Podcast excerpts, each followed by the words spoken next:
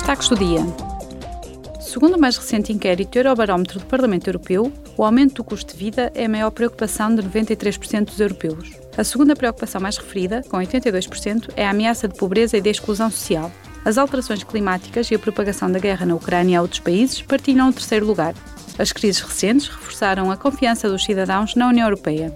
Sete em cada dez inquiridos acreditam que o seu país beneficiou por ser um membro da UE. Os cidadãos esperam que a Europa continue à procura de soluções para mitigar os efeitos das crises consecutivas.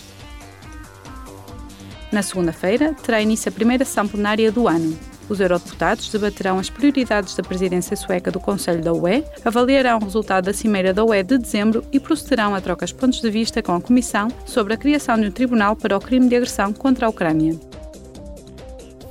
Em Estrasburgo, os eurodeputados debaterão e votarão as transferências de resíduos e regras mais rigorosas para proteger o ambiente e a saúde humana.